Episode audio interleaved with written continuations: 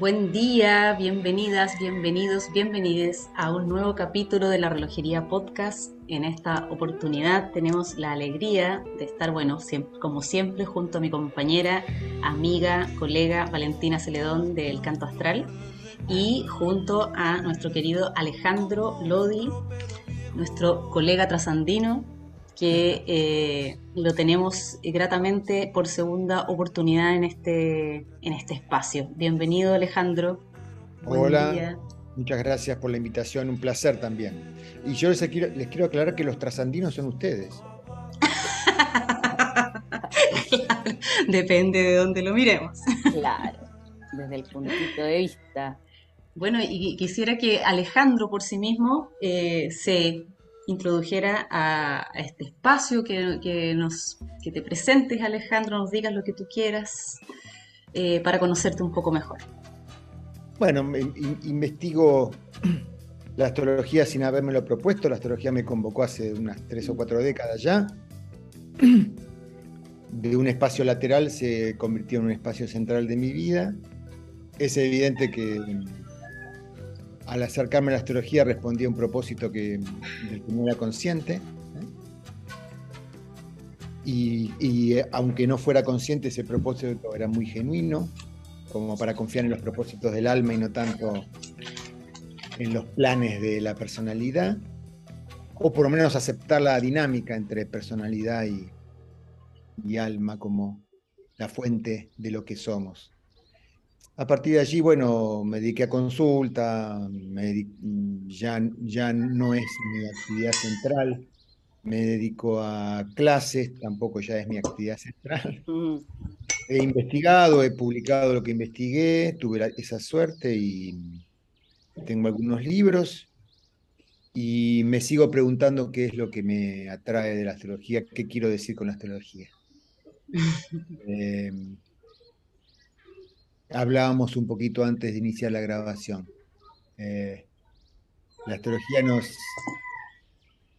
nos estimula a mantenernos vivos y por lo tanto a, a no repetirnos, que eso es aceptar el desafío de la creatividad. Em, y estoy muy, con mi segundo retorno de Saturno, no, sé, quiero hacer terapia astrológica. Este, eh, con mi segundo retorno a Saturno, estoy planteándome cuál es el, cuál es el fuego de esta tercera etapa de mi vida y de mi, mi, eh, dedicación a la astrología en esta tercera etapa de mi vida. Y, siempre es desde la astrología, o sea, porque me acuerdo que nosotros en el capítulo anterior que tuvimos contigo, claro, tú eras sociólogo, luego eh, recorriste el teatro y de repente, y eso es lo lindo también de la astrología, que nos lleva y nos permite también poder incluirlo tal vez con otras cosas. Sí, Entonces desde ahí te pregunto, claro, si, si es únicamente desde la astrología. Sí, cuando salí del colegio secundario, un colegio técnico, yo primero creí que iba a ser ingeniero electrónico. Primero pensé que iba a ser futbolista. Eh, bueno, no sé de qué se ríen. Yo, eh, es un Cuando era niño pensaba que iba a ser futbolista, luego imaginé que iba a ser, eh, me iba a dedicar a lo tecnológico. Cuando terminé la secundaria, creí que estaba interesado por temas, el tema social y estudié sociología.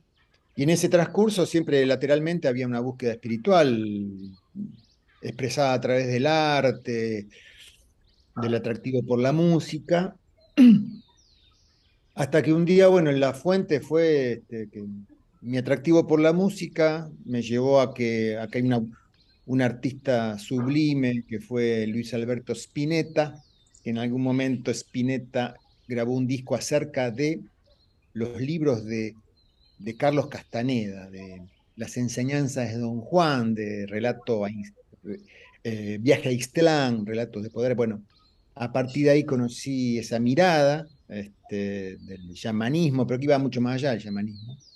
A partir de allí eh, conocí la astrología y me fui abriendo ese canal. Y después dejé de creer que era sociólogo y creí que era actor y, me, que estaba involucrado al arte escénico y estudié teatro y eh, también fui docente teatral. Y en algún momento de mi vida, hacia la mitad de la vida, todavía les falta mucho a ustedes para cumplir 40 años, pero hacia los 40, hacia los 40 años, hacia los 40 años que la vida se pone pata para arriba, descubrí que en verdad lo que tenía fuego en mi vida era la astrología y que eso me, me pedía dejar todo lo demás. Y paradójicamente comencé a estudiar astrología como todo el mundo con los libros de, de Rudyard, de Dane Rudyard, bueno, no sé si como todo el mundo, como los que estábamos interesados por la astrología psicológica, humanística, los libros de Dane Rudyard, de Liz Green, eh, profundicé una mirada astrológica muy ligada a la psicología individual, al, desarrollo de la conciencia individual, y en algún momento se abrió el canal de la evidencia de que los procesos individuales están enhebrados con los colectivos, ¿no es cierto? Con los con la historia, con la vida de la comunidad, con la historia de la comunidad en la que naciste, con el momento histórico de la evolución de la humanidad, del planeta Tierra, y eso me, llevó a investigar, que es lo último que estoy investigando desde hace cuatro o cinco años, en lo que se llama astrología mundana, que me exigió leer más historia que psicología, y allí me, reencontré con el sociólogo que repudié hace, con el estudiante de sociología, no terminé de recibirme, pero se, sintetizó, ¿no es mm, cierto? claro. Este, demostrando que, bueno, esas divisiones estancas que hacemos acerca de qué soy, qué no soy, qué sirve, qué no sirve, en verdad es un torbellino circular que está eh, completamente eh, vinculado, ¿no? Claro. Eh, Absolutamente. Y me da mucho placer hablar de esto eh, ante la pregunta de que me presentara, mirá dónde terminamos. bueno, justamente eh, ligando lo que tú estás eh, comentando, me gustaría introducir un poco el, mm. tema al cual nos convoca. Cierto que había un tema que nos convocaba. Hay un tema que nos convoca, pero es el cómo este tema se vaya desarrollando también es donde está aquí la, creatividad y la, oportunidad de, jugar y que es el, la energía, la vibración eh, que, que, hay, que envuelve lo que nosotros llamamos el signo de escorpión. Los misterios de este signo y la profundidad también que tiene esta, esta energía.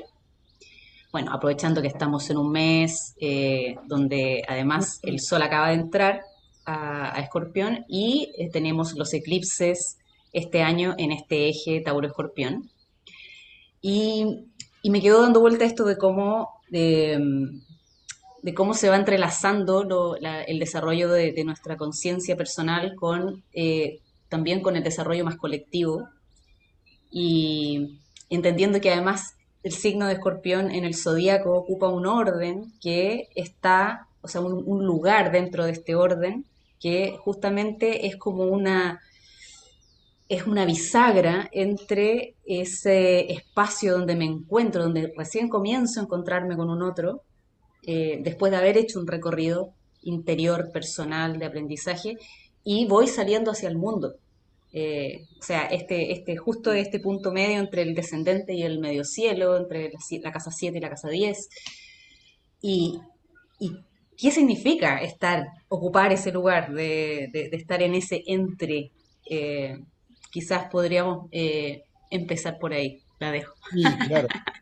bueno, Escorpio va a resonar con Casa 8, va a resonar con Plutón. Recordemos, la astrología son tres matrices, ¿no es cierto? Zodiacal, planetaria y de casas, y hay una, hay una correspondencia. Por supuesto, vamos a estar hablando de lo mismo, pero tomando la matriz básica que es la zodiacal,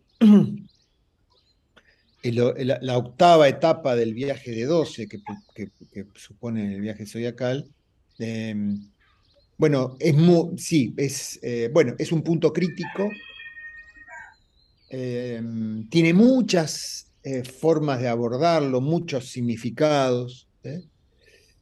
Pero si hablamos de Escorpio como el tiempo de transformación y muerte, ya ahí tenemos para eh, detenernos a meditar. Y lo que la astrología propone es meditar, en este caso, una estación, un signo zodiacal, en polaridad con el signo previo, Libra, en polaridad con el signo opuesto, Tauro, en polaridad con los signos en cuadratura, la cruz eh, mutable, Leo y, Acuario. Si uno medita Escorpio desde Libra, desde Tauro, Leo y Acuario, e incluso Sagitario, el siguiente a, Escorpio, em, bueno, toca una profundidad, eh, toca una fuente de significado que realmente es este, conmovedor. Por lo pronto, Escorpio como, como signo que sucede a Libra, ¿eh? en cierto modo, Escorpio es la consecuencia de Libra. Y Libra es un punto crucial porque es la mitad del viaje zodiacal. ¿eh? Libra, entre otras cosas, bueno, y acá una advertencia, ya nos alejamos del patrón cultural aquí, ¿no? Quiero decir, por lo menos en Occidente, en nuestra cultura está muy centrada en que soy yo un individuo y que lo más auténtico y genuino eh, soy yo y, y, es algo que está dentro, dentro de mí y que los vínculos son externos. Bueno, Libra, desde la mirada astrológica, informa a la conciencia que los vínculos no son externos a lo que soy. Los vínculos son revelación de lo que soy.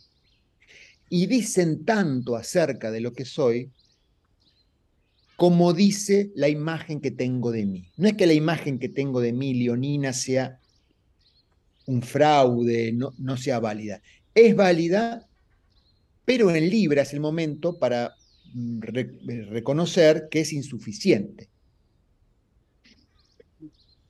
Reconocer que soy mis vínculos con otros y con el destino, que lo que me ocurre aparentemente de un modo exterior es revelación de lo que soy, es todavía una epopeya espiritual no evidente para la media para nuestra conciencia media humana.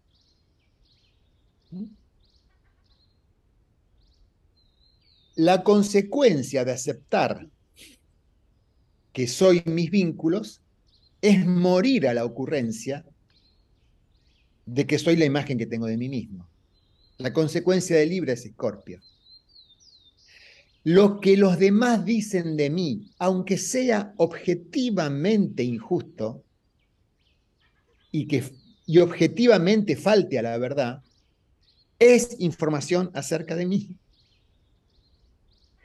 Esto es el gran hueso de dinosaurio que uno se encuentra mientras está intentando tomar la sopa este, eh.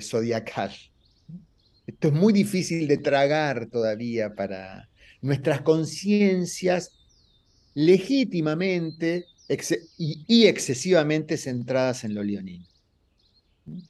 Escorpio es la muerte a la identificación con el yo. Muerte no significa repudio, rechazo, sino reconocimiento de que en verdad eso que creí que era la imagen leonina es un vehículo para una expansión que requiere morir a esa identificación. Para un Sagitario que requiere morir a Leo.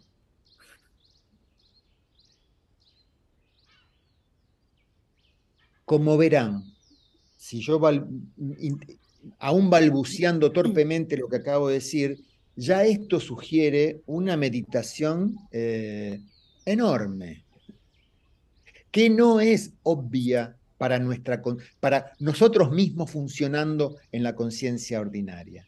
En nuestra conciencia cotidiana, sin darnos cuenta, creemos mucho en que soy lo que yo creo que soy en el valor individual, en que soy como me autopercibo, para entrar en problemas con, con eslóganes de moda. No es que no sea como me autopercibo, mi autopercepción es insuficiente. Eso nos dice la astrología desde hace 4.000 años. Y hay momentos tan claves también para ese darte cuenta. Varios momentos que en la misma biografía y en el mismo recorrido biográfico por el, y, una paradoja de esto es que solo aceptamos darnos cuenta de esto, o sea, a esta evidencia la resistimos, todos, no algunos seres humanos. Y es legítimo, el, Leo se defiende de Escorpio, el yo no quiere morir, y está muy bien. Si se entregara demasiado indulgentemente a la muerte, no estaría cumpliendo su función. Ahora, también es evidente, en algún momento se hace evidente, que la resistencia a esa muerte y a esa transformación genera en nuestra vida vincular, sobre todo, una tensión, un conflicto y un sufrimiento que ya no deseamos en nuestra vida. Es por conciencia del sufrimiento que trae seguir apegado a la imagen que tengo de mí, que uno acepta, uno acepta morir a la imagen que tiene de uno. Y el sufrir, la palabra sufrimiento es muy fuerte, el dolor, mm.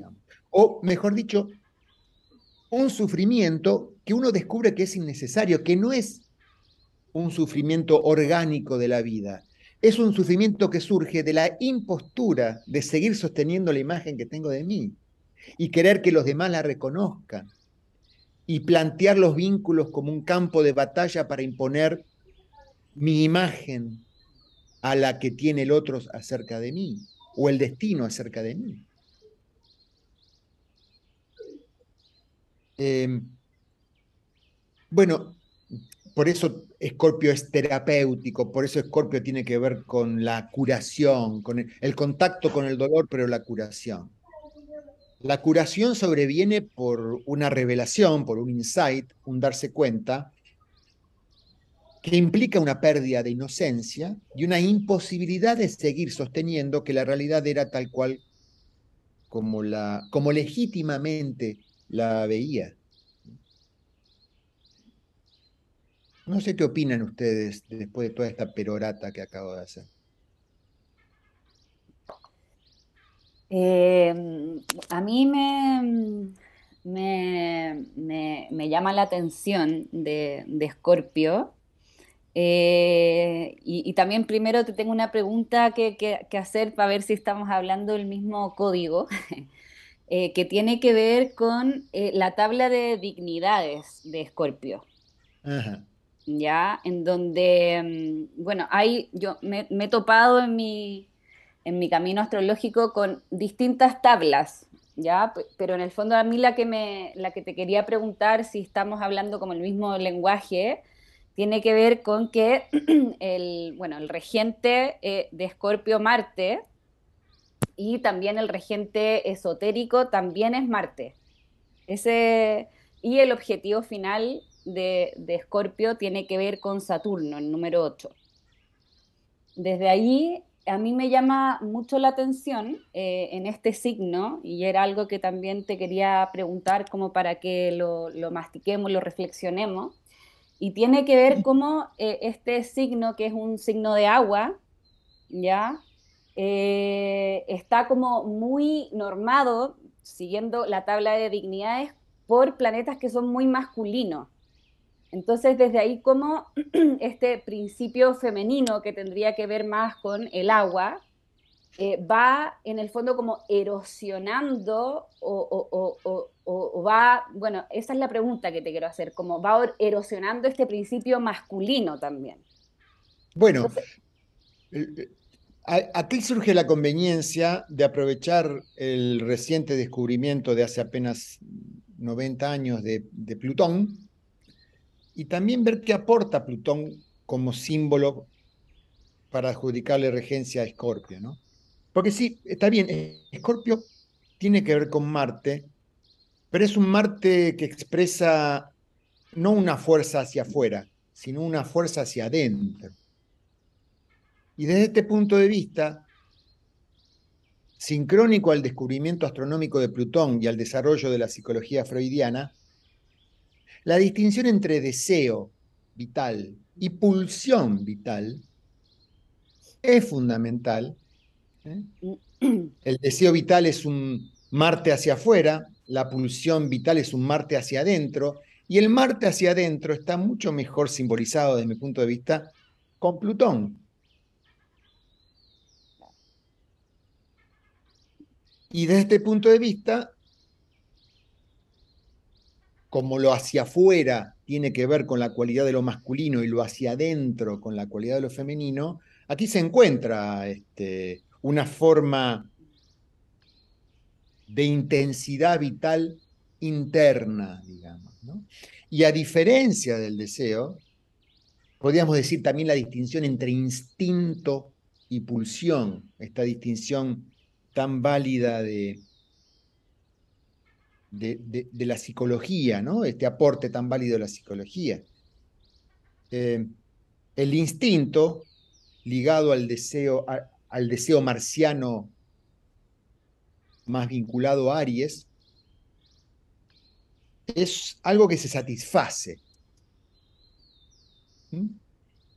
Es un deseo que me obliga a ir hacia y una vez que obtengo el objeto de deseo, ese instinto se satisface. La pulsión, para nuestra pesadilla, no se satisface. Esa es una distinción eh, clave que permite entender, por ejemplo, mucho mejor algo que tiene mucho que ver con Escorpio, que es el tema de las adicciones. Las adicciones, acaso, y no me refiero solamente a adicciones a sustancias, las adicciones afectivas, emocionales, el apego, el apego adictivo, y todos lo somos, en mayor o menor medida, o eso es algo latente en cada uno de nosotros,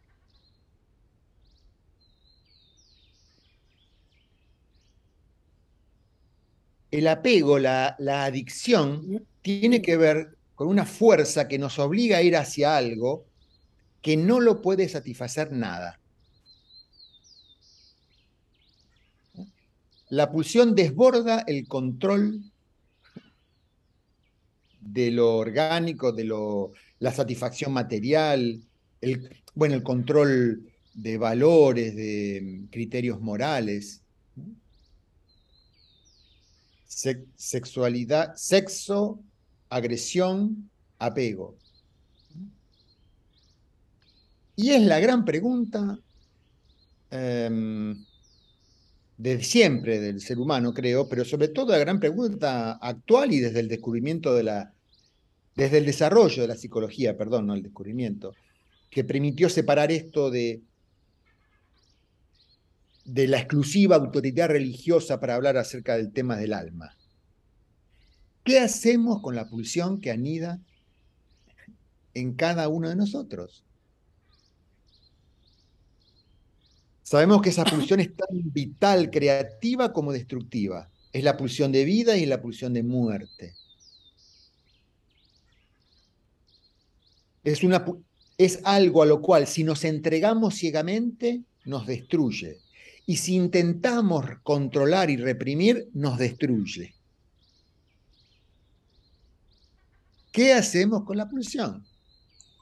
Bueno, esa pregunta quizás nunca va a tener este, respuesta. ¿eh?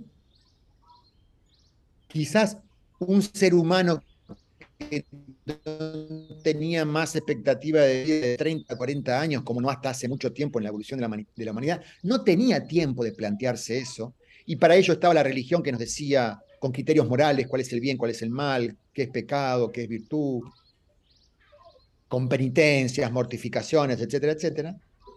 Pero ya humanos que comienzan a desarrollar un despliegue de vida mucho más allá de 30, 40 años, eh, esto comienza a ser este, eh, ineludible esta pregunta, ¿no? Y sobre todo humanos que no pueden evitarse. Antes, eh. Cuando vivíamos en tribus, bueno, si teníamos un conflicto con otra tribu, podíamos evitarla yéndonos a vivir un poco más lejos o masacrándola.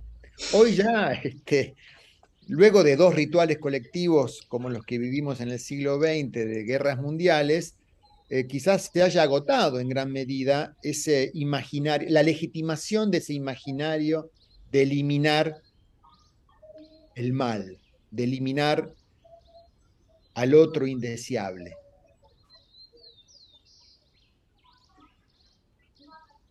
Bueno, en, fin, eh, ya olvidé lo que habías comentado, pero tiene que ver, ¿no? Con lo que habías dicho, Sí, sí, ahí, eh, ahí vamos desplegándonos.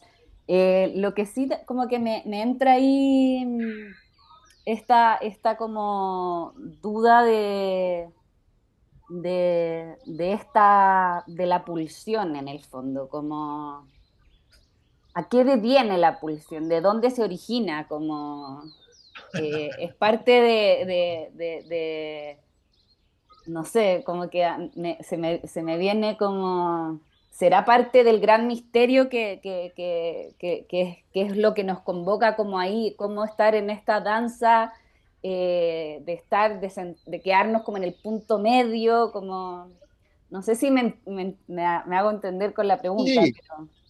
Sí, sí. Em, si pensamos que la vida que nos anima es la vida del sistema solar, está bien, no, es que eh, alguien inventó la vida en el planeta Tierra, ¿no? La vida que nos anima es la vida del sistema solar. La fuente de vida es el Sol. El Sol es gas en, en combustión constante. La fuente de vida es una combustión constante. ¿Qué? Aunque gigantesca en volumen mm. espacial, se agotará en algún momento y se convertirá en un agujero negro que, absorberá toda la vida que generó. Mm. ¿Hay imagen más apropiada a lo que entendemos como pulsión o como escorpio o como Plutón que esa? Mm. Y somos eso y al mismo tiempo queremos llevar vidas pulcras, que está muy bien. al mismo tiempo, hay una pulcritud en el sistema solar, esa vitalidad del Sol en constante convulsión se corresponde con planetas que giran ordenadamente, armónicamente, estéticamente, y conforman un sistema solar que conmueve por su belleza. ¿eh? Pero es todo eso ah, bello, está animado por una combustión constante. Solo puede haber paz si aceptamos que estamos animados por esa combustión. Y esto es legitimar una mirada, no sé si esotérica o qué, porque seamos, no sé qué opinan ustedes, pero a mí me interesa mucho no tener pudor en aceptar que habitualmente no funcionamos con esta conciencia. En nuestra forma de organizar nuestra vida y nuestros vínculos y de ubicarnos en la sociedad, no reflejamos esta, esto que se hace evidente a poco de meditarlo. Y queremos quietudes absolutas, eh, subordinaciones este, eh, unánimes, ¿no es cierto? somos combustión, dice Escorpio, que está en cuadratura con Acuario, hay algo de lo escorpiano que hay algo de lo escorpiano que tiene algún tipo de dignidad o regencia con, con Urano. Urano participa. Yo no sé si el, viste que vieron que hay tres, tres niveles de regencia. Me parece que el regente jerárquico de, de, Escorpio es Urano, ¿puede ser? No, ah, no lo recuerdo. Puede ser, pero el exaltado es Urano. Claro, ¿qué significa esto? Esa combustión terrible es la fuente misma de la creatividad. Mm. Y esto significa también otra cosa fundamental que lesiona nuestra percepción de la realidad habitual, nuestro acuerdo colectivo. La muerte es liberación, dice Urano, no pérdida, o mejor dicho, pérdida es liberación. No hay, es un juego de la mente creer que una cosa es la pérdida y otra cosa es la liberación. No hay ninguna posibilidad de no estar liberándonos de aquello que perdemos Y no hay ninguna posibilidad de perder aquello de lo que nos liberamos. Uno quiere liberarse conservando. Uno quiere ser creativo manteniéndose igual a sí mismo. Esa es una ocurrencia de creatividad leonina, no acuariana. Quiero ser el dueño de mi creatividad. Quiero ser libre sin morir a la imagen que tengo de mí. Que eso es lo que estaba pensando, lo paradójico que, que puede ser, bueno, en general la astrología y el zodiaco completo, pero esta cruz fija sobre todo, que tiene que ver con ese, con ese trabajo de identificación, desidentificación, pertenencia y, desapego.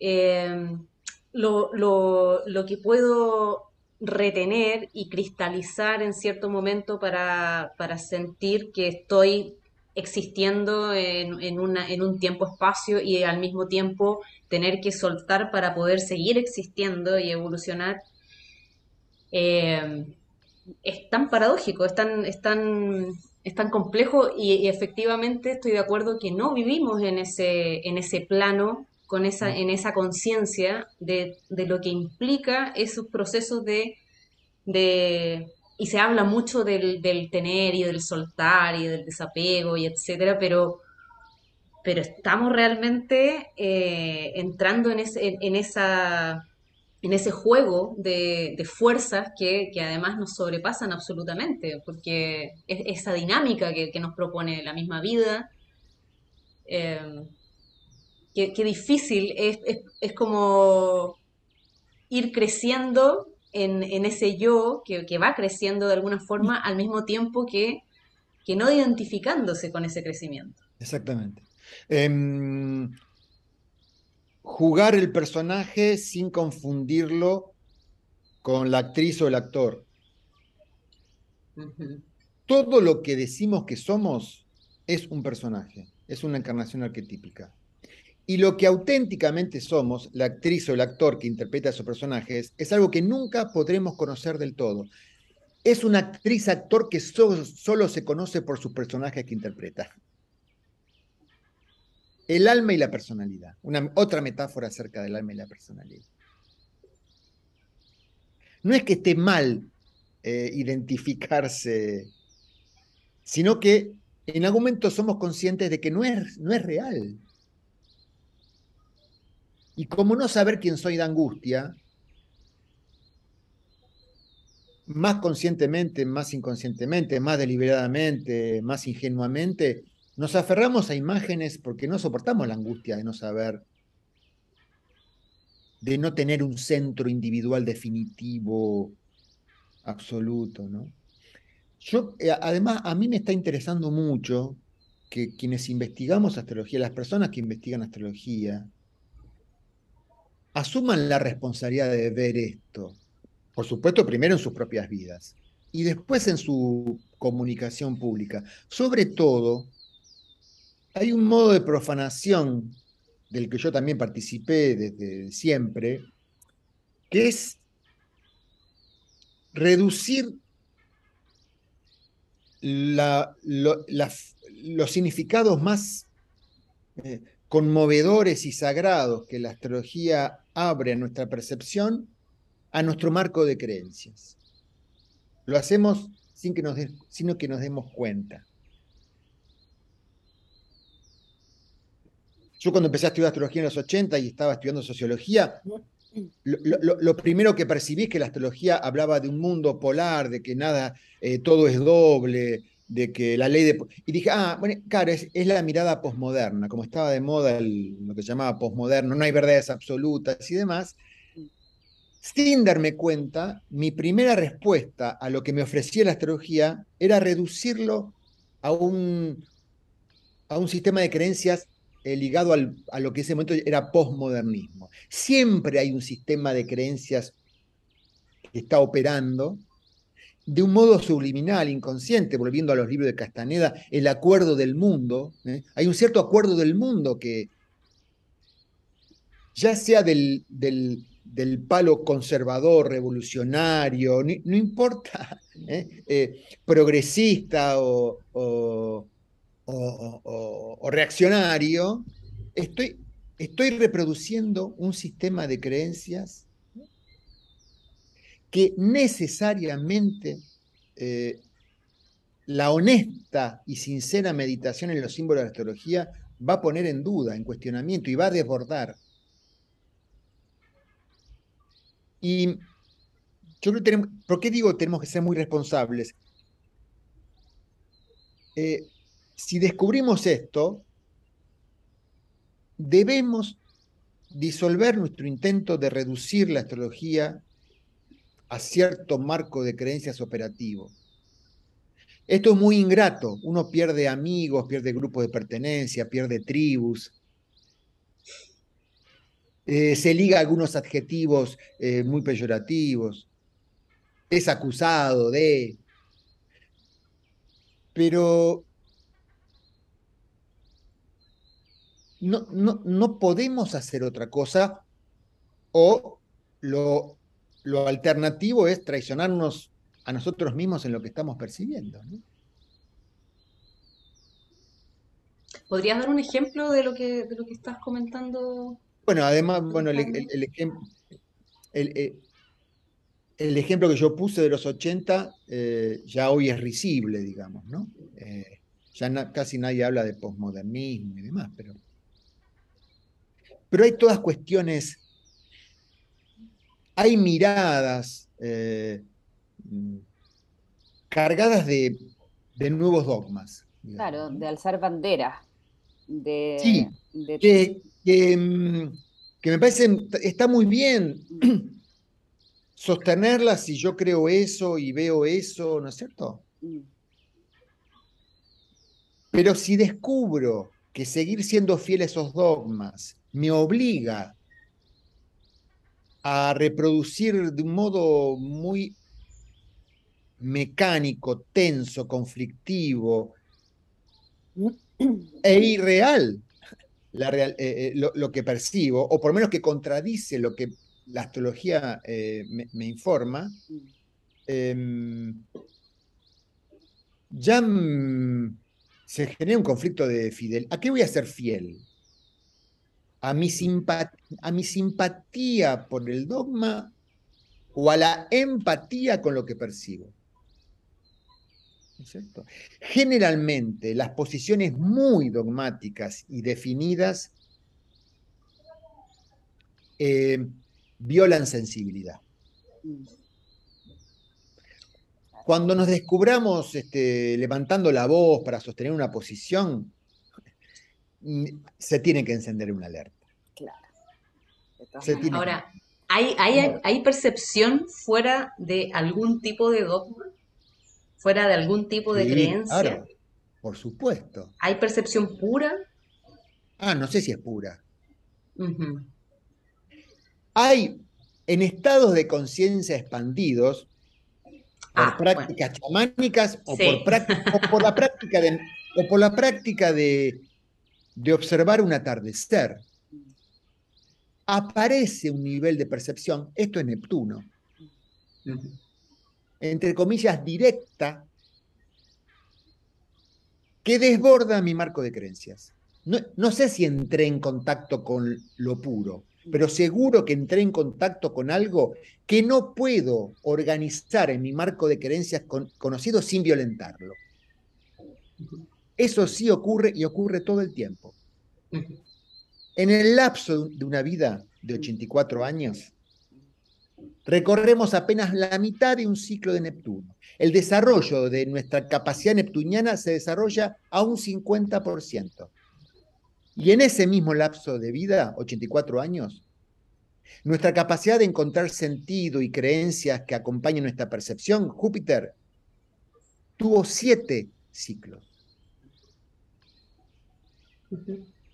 Claro yo creo que ahí es la importancia como de, sobre todo ya yéndonos como al rubro más desde el astrólogo, la astróloga, es la importancia de ir reconociendo también que la astrología que yo practico también va mutando en, con mi propio recorrido también.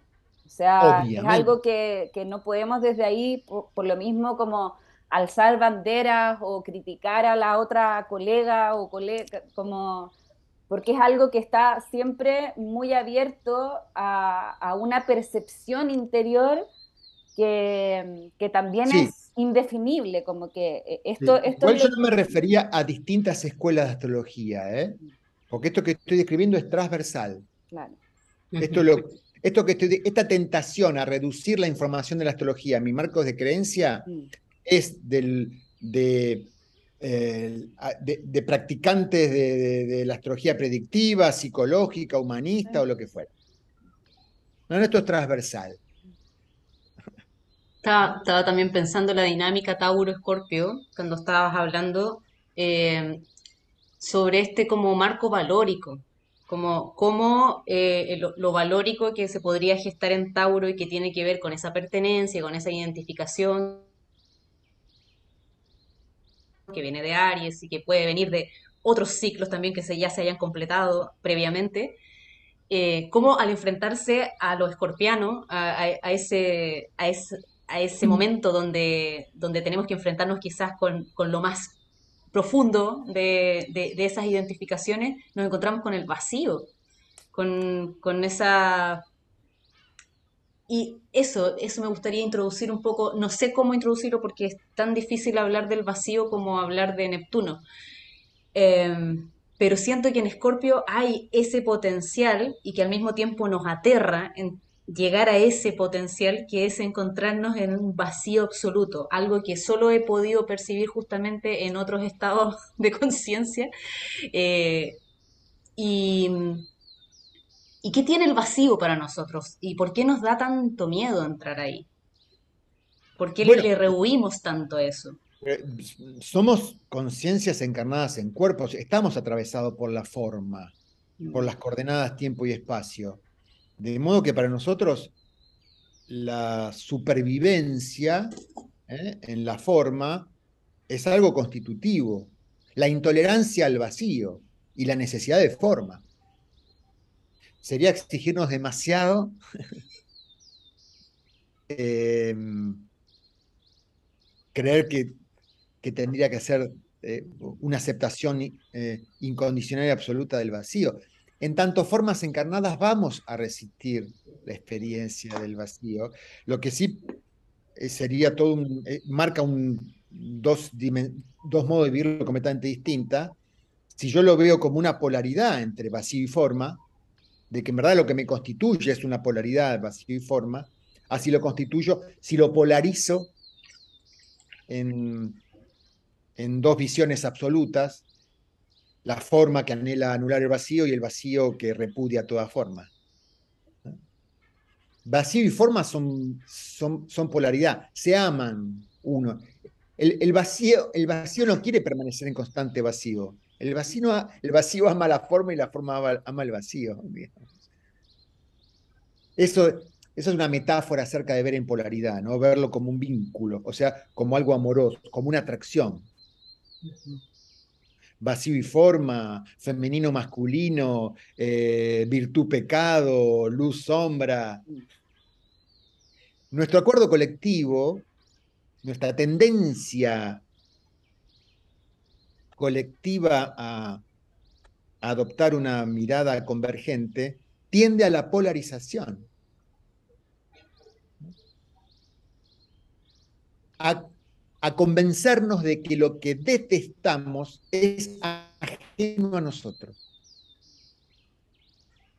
Si yo detesto algo, estoy en vínculo.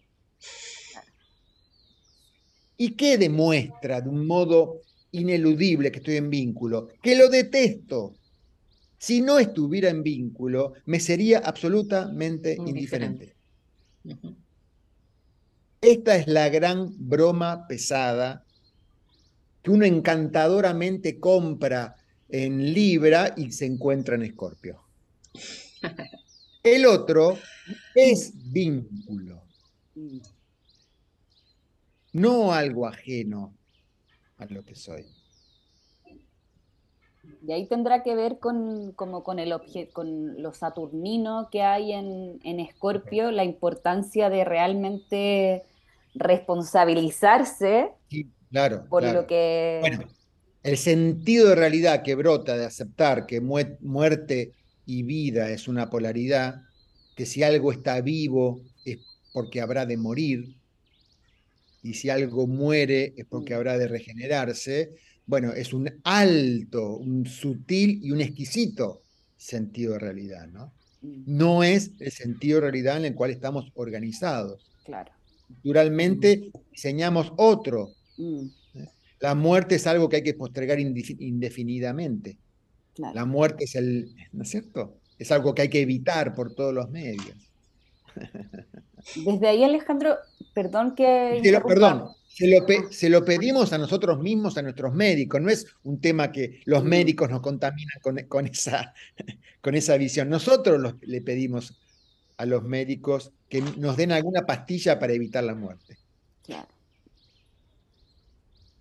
O al contrario, como digo, que nos inyecten eh, Lo que te quería preguntar es que, claro, justamente a mí me llama como que todo este rato he estado con el 8, el 8 en posición horizontal de este signo, y eh, también me gustaría, que, o sea, que eh, eh, me gustaría como que reflexionáramos con respecto al amor, la palabra amor, que, que es en el fondo la negación de la muerte, sin muerte en el fondo. ¿Cómo podríamos hablar de algo tan neptuniano también desde ahí, de esta palabra del amor en Escorpio? Claro. Bueno, eh, tengamos en cuenta que Escorpio como referente de muerte eh, es, el, eh, es la, referencia de la estación 8 de un viaje de 12, con lo cual la muerte, al estar asociada a una octava e, estación de un viaje de, 8, de 12, nos recuerda que no es el fin del viaje. En realidad, la auténtica muerte, mm. disolución absoluta, sería Pisces. Claro ya no como pérdida, sino como disolución, como agotamiento, digamos. Eh, la, muerte asociada a Escorpio eh, está vinculada a una imagen de transformación, de, de pérdida, entre comillas, de muerte, que da paso a otra cosa. La entrega amorosa tiene que ver con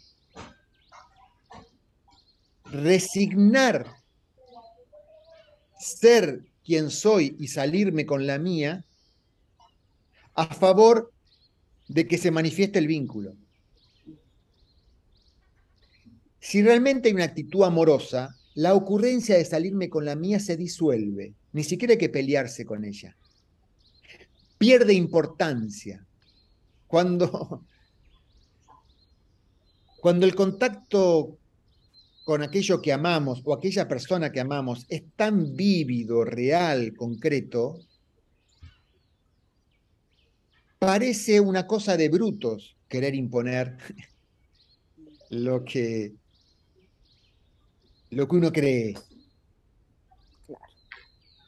Eh, por eso amor y muerte está muy, está muy bien. Eh, amar es morir, es, bueno, es entregarse. Eh, hasta el amor de pareja, el amor físico, el amor sexual.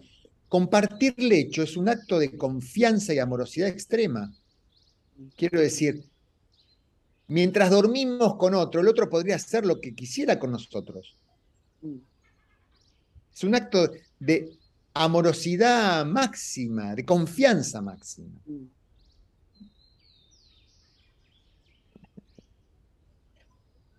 si no hay amor, voy a poner, voy a dormir con algún candado, alguna puerta este, cerrada de por medio, o con mm. alguna alerta, con un ojo abierto y un ojo cerrado. Pero amor es confianza y confianza es no que el otro va a hacer lo que yo quiero. Mm. que haga lo que haga el otro, lo incluyo, lo comprendo y lo acepto. Por supuesto. Con límites. Claro, no. Si, si, si, descubro una frustración, ¿eh? si descubro eh, entrega no es sometimiento, ¿no es cierto? ¿Eh? Entrega no es sometimiento. Y nuevamente allí la fuente de sufrimiento será una alerta para darme cuenta que lo que creía que era amor, en verdad es tóxico. Mm.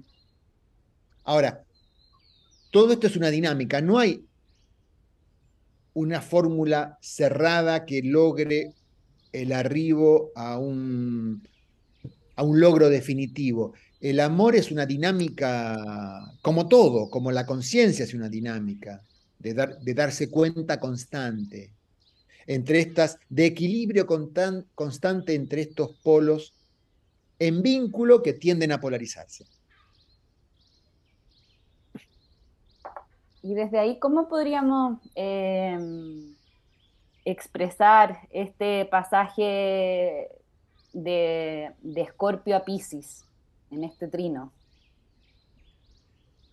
bueno, eh, es, este, es, una belleza, ¿no?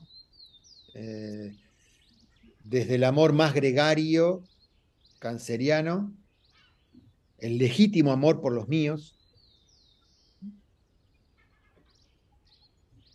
legítimo, pero insuficiente. Hay un nivel de despliegue real, es real el amor por los míos. El amor tribal, digamos, que se refleja en familia, nación, eh, pertenencia ideológica, filosófica, religiosa, toda, toda pertenencia. El amor del encuentro complementario, el amor escorpiano, ¿eh? el amor que me transforma ¿eh? y expande, lo, habilita una expansión de lo que soy a partir de aceptar eh, transformarme, es un amor por alguien extraño, no es, de, no es el amor por alguien de la tribu. Esta es la tensión cáncer-libra. Mm. Libra es el amor por el otro diferente, no por el otro igual. ¿Mm?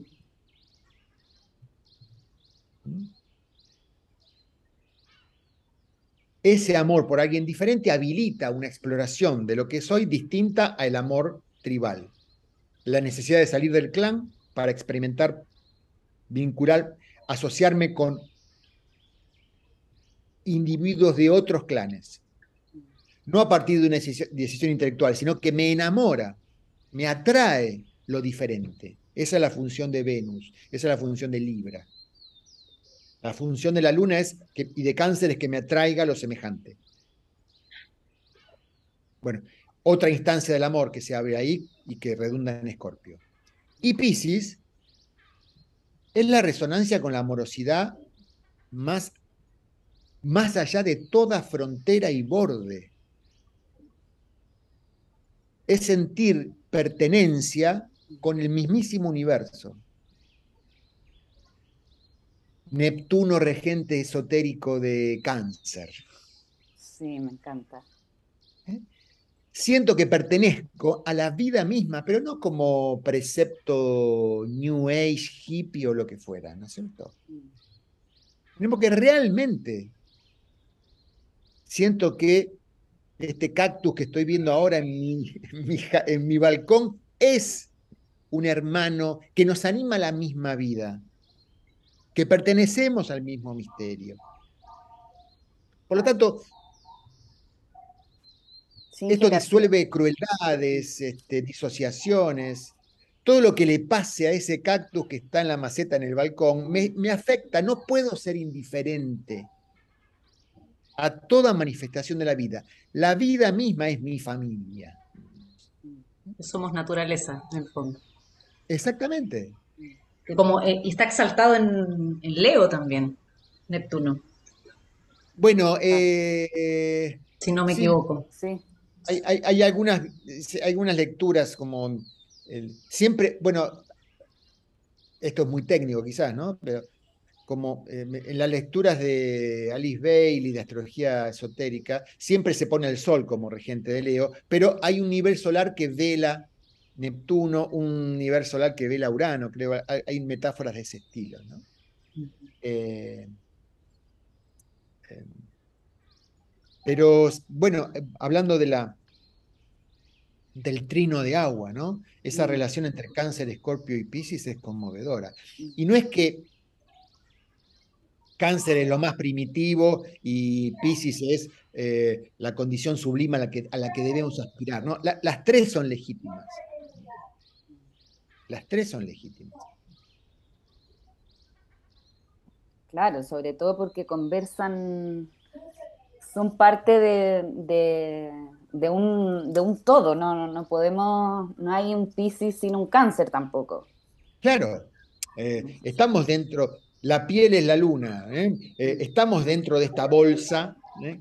y, desarrollar amor por, por sí mismo y, cuidado por sí mismo es honrar al amor universal. No es que el amor universal implica repudiar, repudiarme a mí.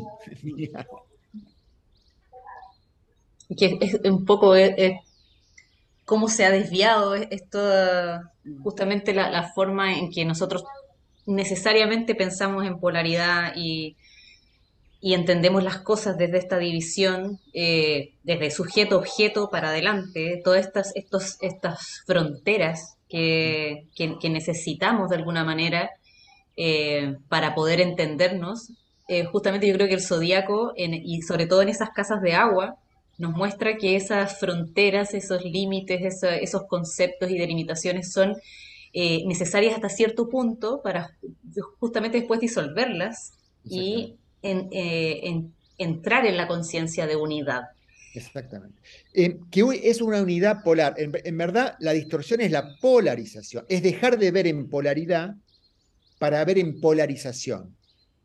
Dejar de ver que la vida que anima este cuerpito y la vida del universo es la misma para ver que una es verdadera y la otra falsa.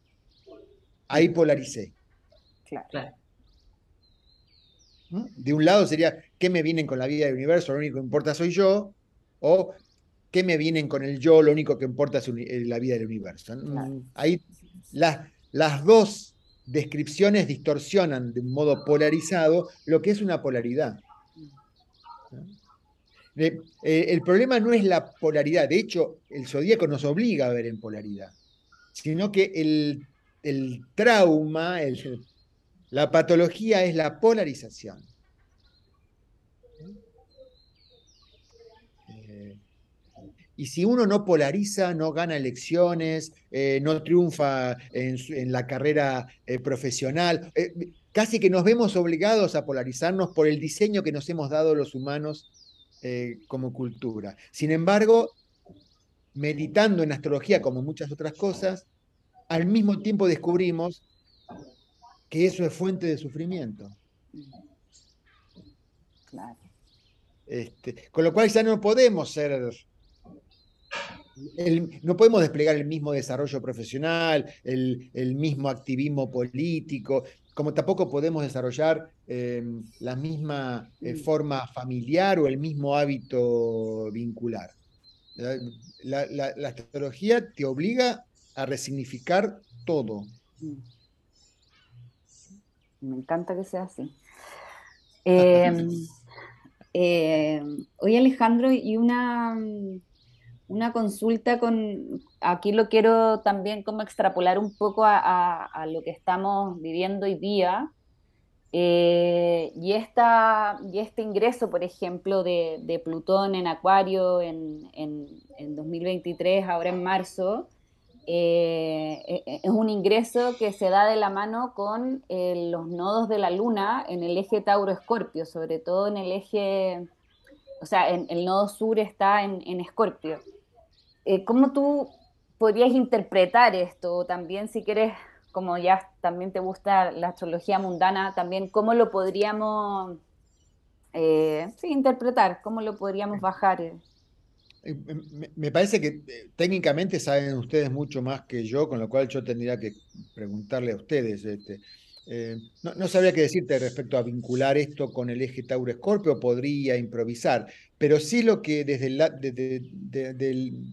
desde lo que se abrís de astrología mundana, eh, a mí me parece muy eh, rico meditar acerca del contexto en el desarrollo de la humanidad del anterior ingreso de Plutón en Acuario.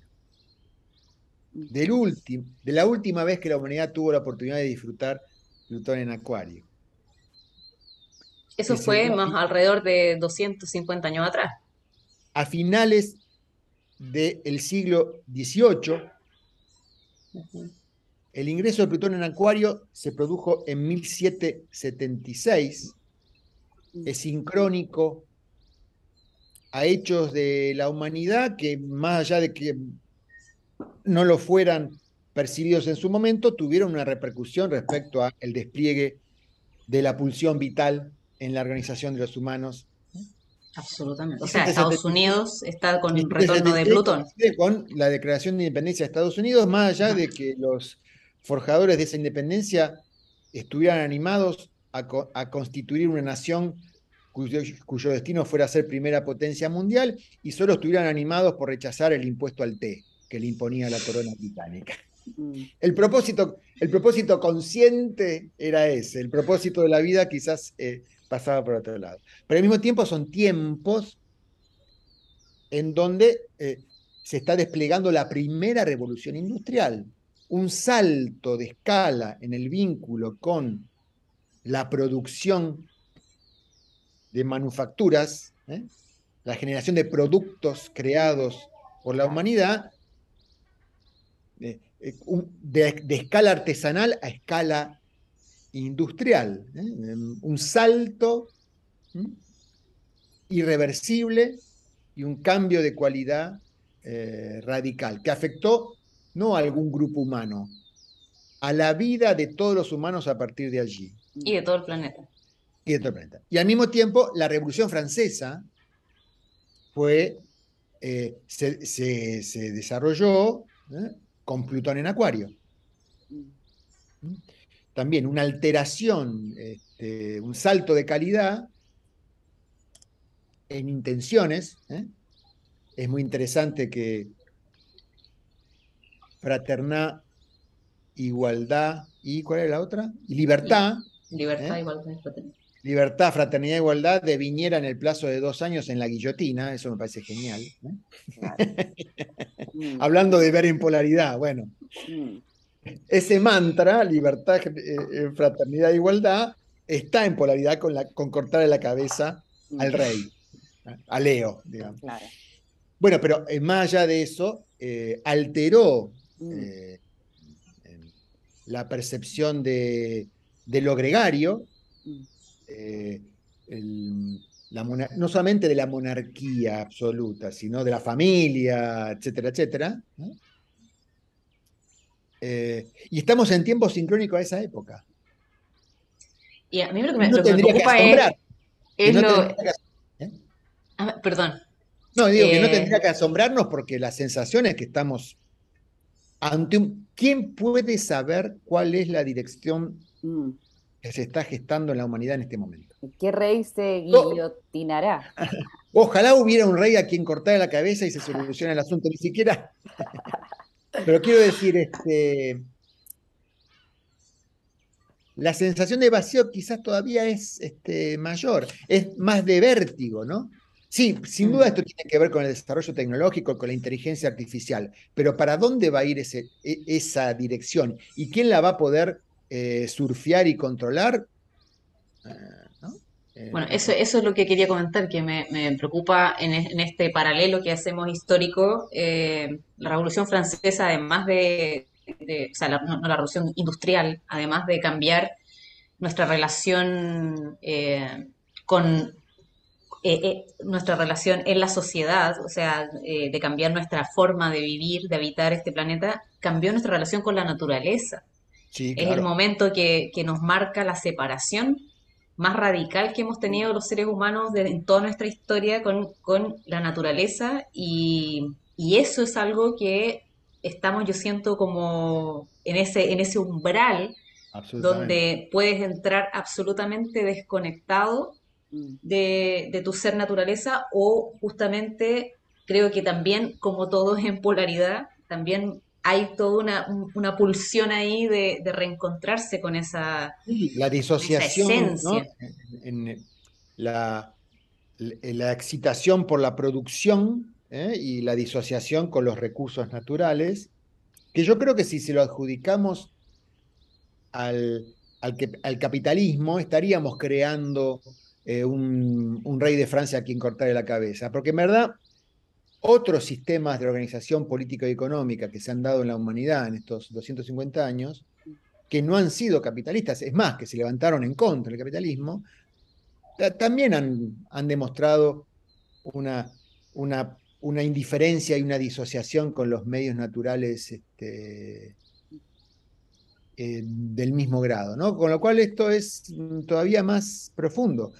Digo, en aquella Revolución Francesa le cortaron la cabeza al rey y a los cinco años coronaron a un leonino emperador.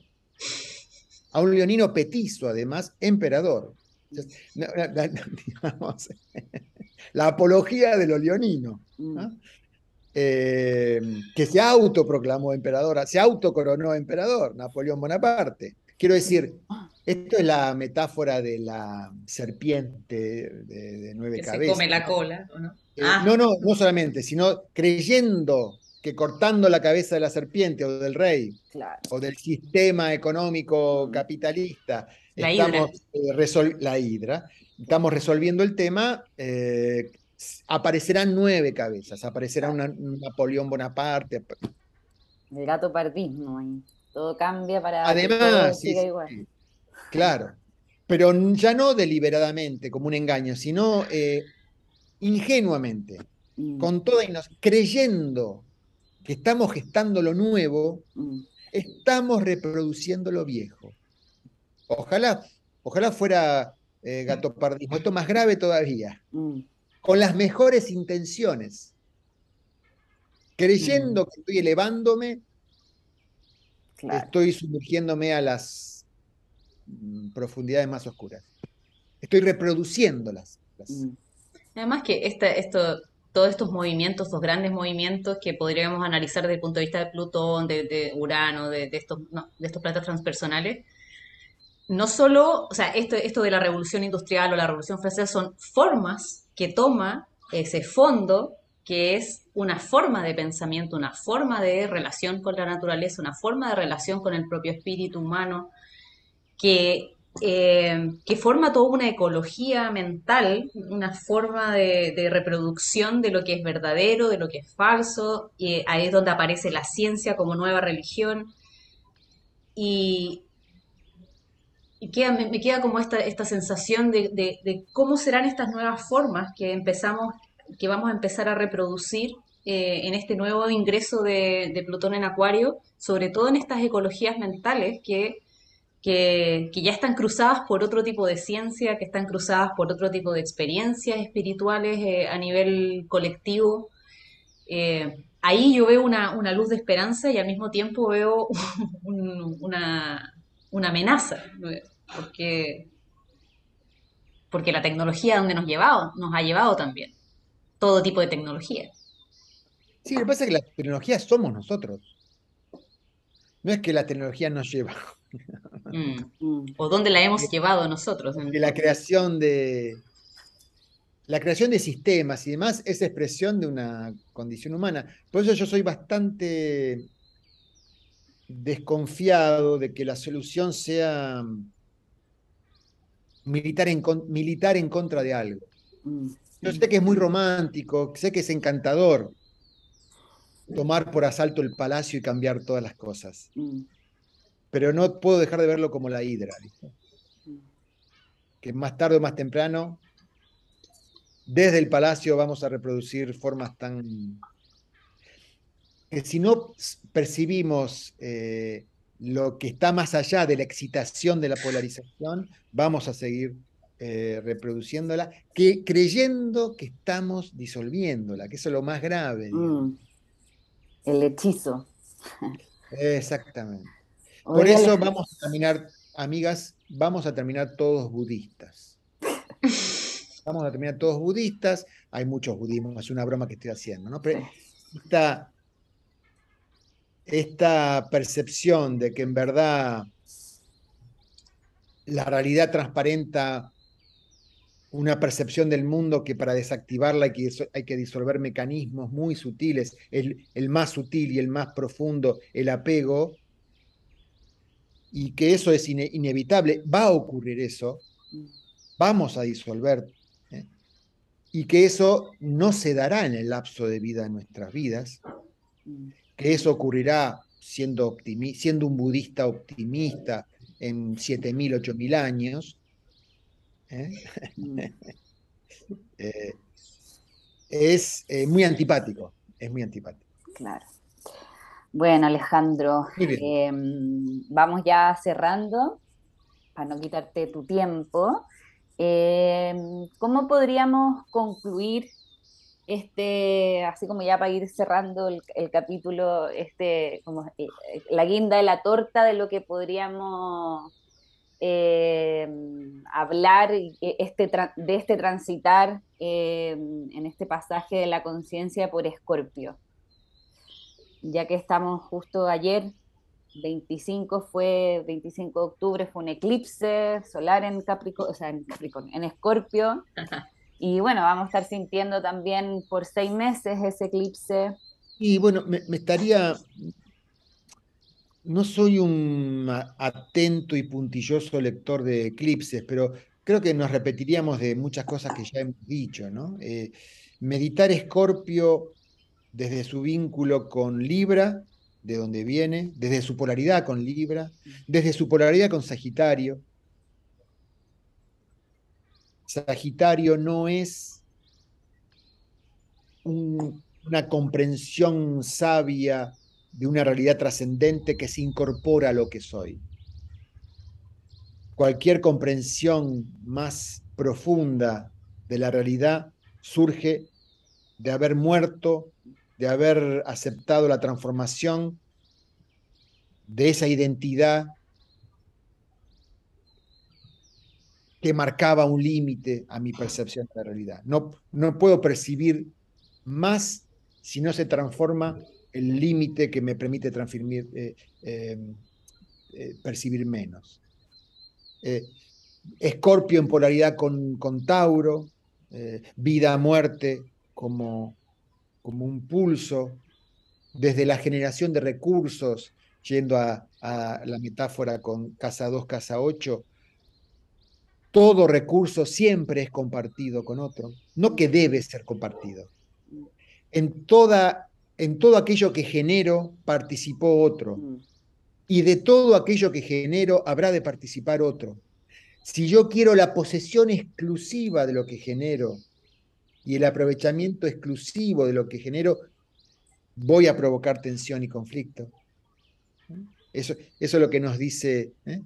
eh Tauro Escorpio. Todo recurso generado es compartido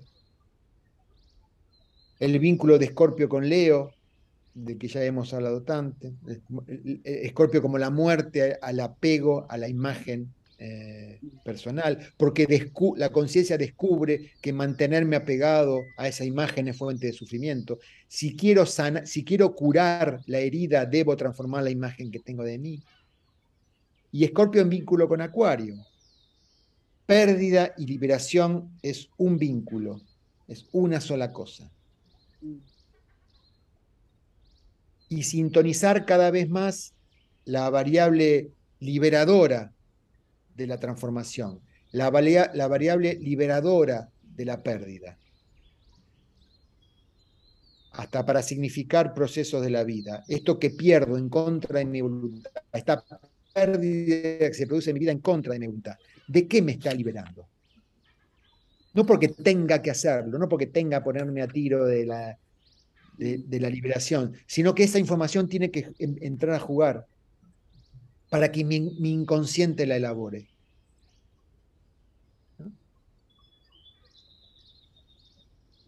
Desde la victimización, otro encanto capcioso y tóxico, eh, toda pérdida, sobre todo si es una pérdida no, no, decidida por uno o provocada por un fallido, si es entre comillas provocada por otro, es, eh, es algo de lo que soy víctima y la conciencia leonina tiende a creer que a partir de ahora soy, lo que soy es alguien que es víctima de. Eso es la victimización, ¿no? la, la la distorsión de la experiencia de haber sido víctima en el encanto de la victimización. Y el encanto de la victimización obtura la posibilidad de percibir de qué me libera aquello que, me, he perdido. Claro, porque enrosca como... Exactamente. Se niega. Se deja estático en un, personaje. no hay un despliegue a Sagitario. Claro esto que esta pérdida fue solo pérdida. Ajá. Y me ofende si me hablan de que esto me ha liberado de algo. Claro, no, sí. Tanto que lo veo también. O sea, como en las redes sociales. O las redes. Bienvenidos al mundo de lo políticamente. La astrología nos dice bienvenidos al mundo de lo políticamente incorrecto. De. ¿no? pero al mismo tiempo si confío en esto y lo transmito de un modo genuino, no polarizado, encuentro empatía como este relato, esto que hemos compartido hoy lo demuestra. Totalmente. Todos hemos estado en el victimismo. Yo creo que es parte de un estadio de desarrollo humano, no sé. Y eh, aún lo está, seguramente lo estaremos sin que nos demos cuenta en alguna faceta. Seguro. Obviamente. Bueno, muchas gracias Alejandro por, estar aquí en la Relojería Podcast, por tu compartirnos, por tu solidaridad. Muchas, muchas gracias. Gracias a ustedes eh, por la invitación y por un rato tan, por compartir este momento tan, tan amable y amoroso. Muchísimas gracias a todas y a todos también por escucharnos, seguirnos, compartirnos. Eh, nos pueden encontrar en YouTube en Spotify y en todas las redes sociales. Ahí también estaremos compartiendo nuevas reflexiones. Gracias, gracias, gracias Alejandro por este nuevo capítulo que nos compartes y por, por también por tu simpatía y, y conocimientos, sabiduría. Gracias. gracias, gracias. Chau, chau. Adiós. Chau, chau.